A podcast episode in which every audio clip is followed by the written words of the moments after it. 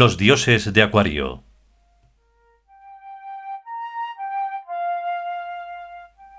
Decimoctavo capítulo. Car Amón. El monte de Amón. Tercera parte.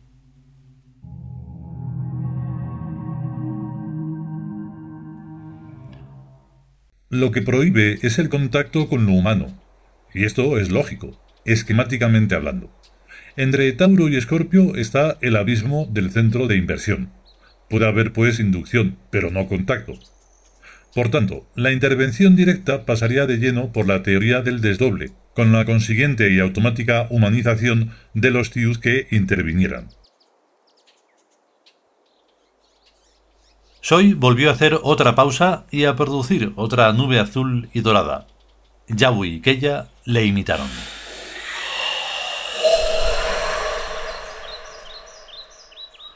Aunque de ello no se habla, por la norma del olvido, tales intervenciones prohibidas están sucediendo con demasiada frecuencia y correspondientemente siendo expulsados del imperio hacia el mundo humano los geaus que las realizan.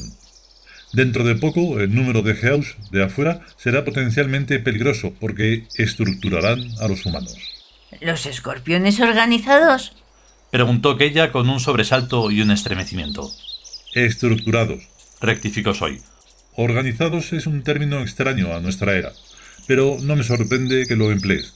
Tu mente ha penetrado en el futuro, a causa seguramente del horror que implica lo que están haciendo los Geaus con los humanos.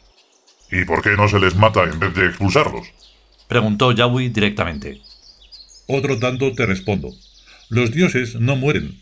Podemos expulsar a los Geaus del imperio, pero no quitarles la inmortalidad. Al menos no sabemos hacerlo todavía.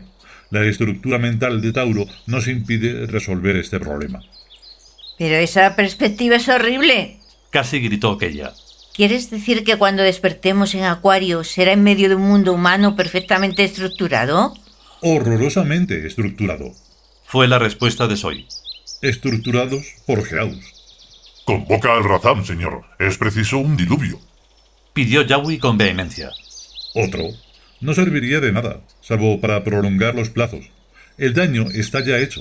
Hace ya muchos miles de años que se hizo, en el anterior neogénesis. Dentro de su deformidad, los Geaus creen estar actuando de buena fe, ellos piensan que la estructura es capaz de suplantar a la naturaleza. ¿Por qué existen los Geaus? Preguntó Yawi aún conociendo la respuesta oficial del Meditarium. Como todo en los infinitos mundos del supuesto, el hecho Tiud es un hecho aproximativo. Fue la respuesta oficial sin añadir ni quitar ni una sílaba. Bien sabemos que si la mente Tiud integra los doce vectores del esquema, no habrá ningún problema de deformidad. Pero ¿Hay alguien que lo haya hecho? ¿No es esa una pregunta muy peligrosa, señor? Apuntó Yawi con suavidad. Sí, es una pregunta muy peligrosa. Afortunadamente no es un examen quien puede responderla, sino el misterioso Wazet, mente-corazón. Tú, por ejemplo, los has integrado. Dijo Soy mirando sonriente al amigo a los ojos y posó una mano en la más cercana de aquella. El imperio puede estar orgulloso de su exactitud, que haya Geaus en este mundo es tan normal como que haya humanos. En el fondo tienen asignada una misión, que el Tius resulte verdadero y real, y que el imperio actúe más allá de la frontera por vía indirecta. Soy sacó de sus regias y sobrias vestiduras un pequeño disco blanco, cuya materia parecía ser a la vez cerámica y metal.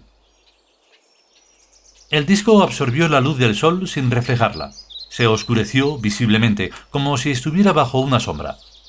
Los tres entraron en un trance alucinatorio, en un acolchado vértigo entre el sueño y la vigilia. El disco produjo en su superficie el esquema de los doce vectores, como un fantástico reloj analógico, cuyos trazos emergían y desaparecían sin lógica racional alguna. Sujetándolo con su mano izquierda, los dedos de la diestra de Soy parecían danzar lejanamente sobre el disco. Y era música. Todo era percibido como música por los tres amigos. Soy, mediante el disco, estaba traduciendo a emoción la futura historia del mundo. sintieron una infinita congoja dulce también bajo la lucidez del desarrollo estructural del tiempo. La coherencia les mostraba una innumerable sucesión de imágenes en torno. Estamos visualizando Acuario, dijo Soy en voz baja. Tengo un inmenso sueño, dijo Yawi en el mismo tono de voz. También yo, musitó aquella. Me parece estar soñando una pesadilla. Es solo el cambio estructural que está ocurriendo en nuestras mentes. Explicó Soy con voz un poco más firme. Estamos reaccionando a una invasión de imágenes que no son nuestras todavía. Es una lucha interior, dura y difícil, pero sobreviviremos. El imperio vence siempre. Ya comprendo que es un Geaus. Musitó Yaui entre sueños.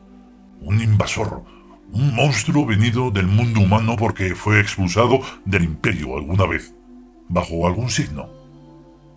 Mira aún más y comprenderás por qué. El Geaus no salta suficientemente lejos. Siempre aterriza en un vector deformante. Exactamente. Esa es la respuesta.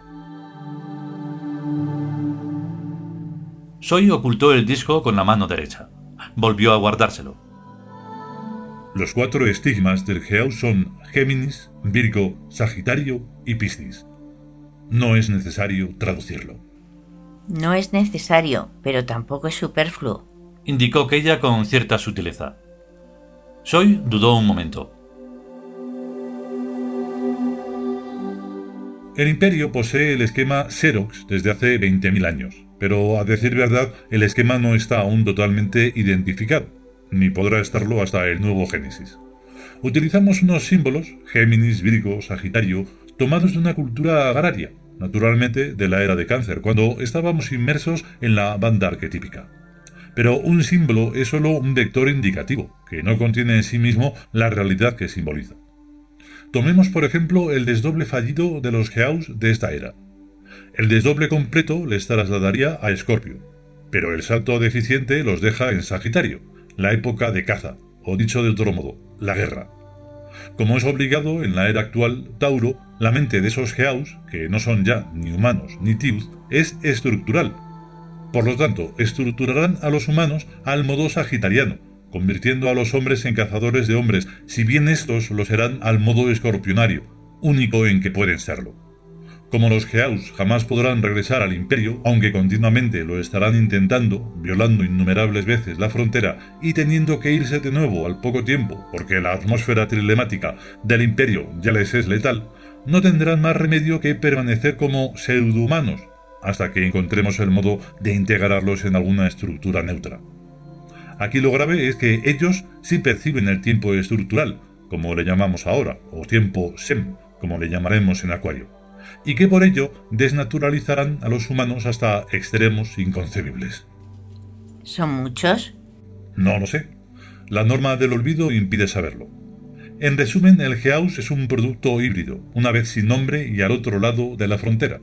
Es una mezcla de humano neto y de nostalgia divina. Con el tiempo, casi todos los humanos serán Geaus, y la inmortalidad que se llevaron del imperio acabará por diluirse y desaparecer.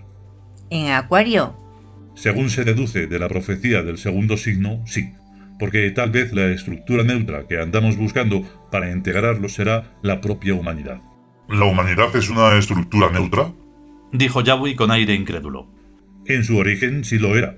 ¿Por qué no ha de serlo también en su final? No soy capaz de imaginarlo. Ni yo. Estoy hablando teóricamente.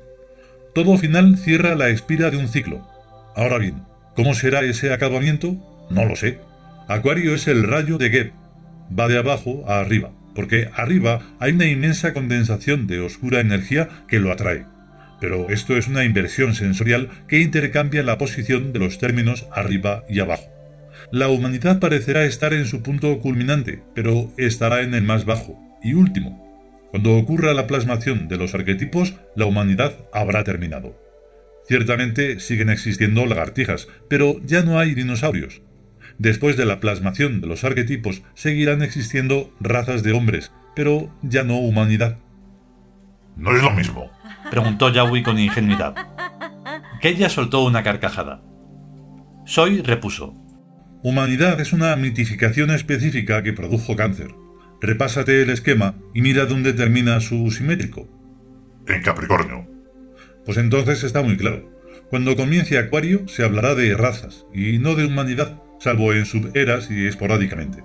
Y los conflictos serán entre razas y no de la humanidad consigo misma. Los individuos de una generación no mueren todos a la vez, sino que algunos cristianos cargados de la inercia de ese signo, coexistirán con las dos o tres primeras generaciones acuarianas. Será un tiempo de confusión y lucha entre dos principios, el inercial e involutivo de Piscis, ya agónico y fósil, y el neogénico e imperial de Acuario, todavía incipiente y desorientado. Te diré más, los hijos de esa última generación cristiana sobreviviente, más o menos influidos por sus padres, tenderán a comportarse como cristianos, tan torpemente como lo que no se es.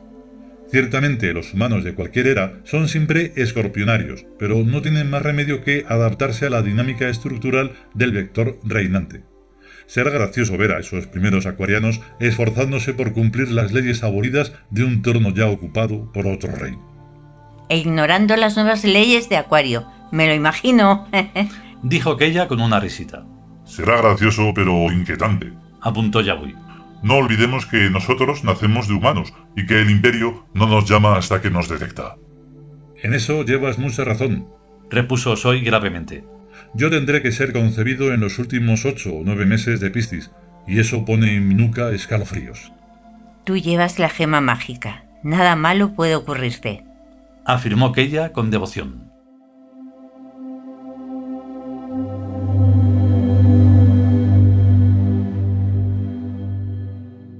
Continuará.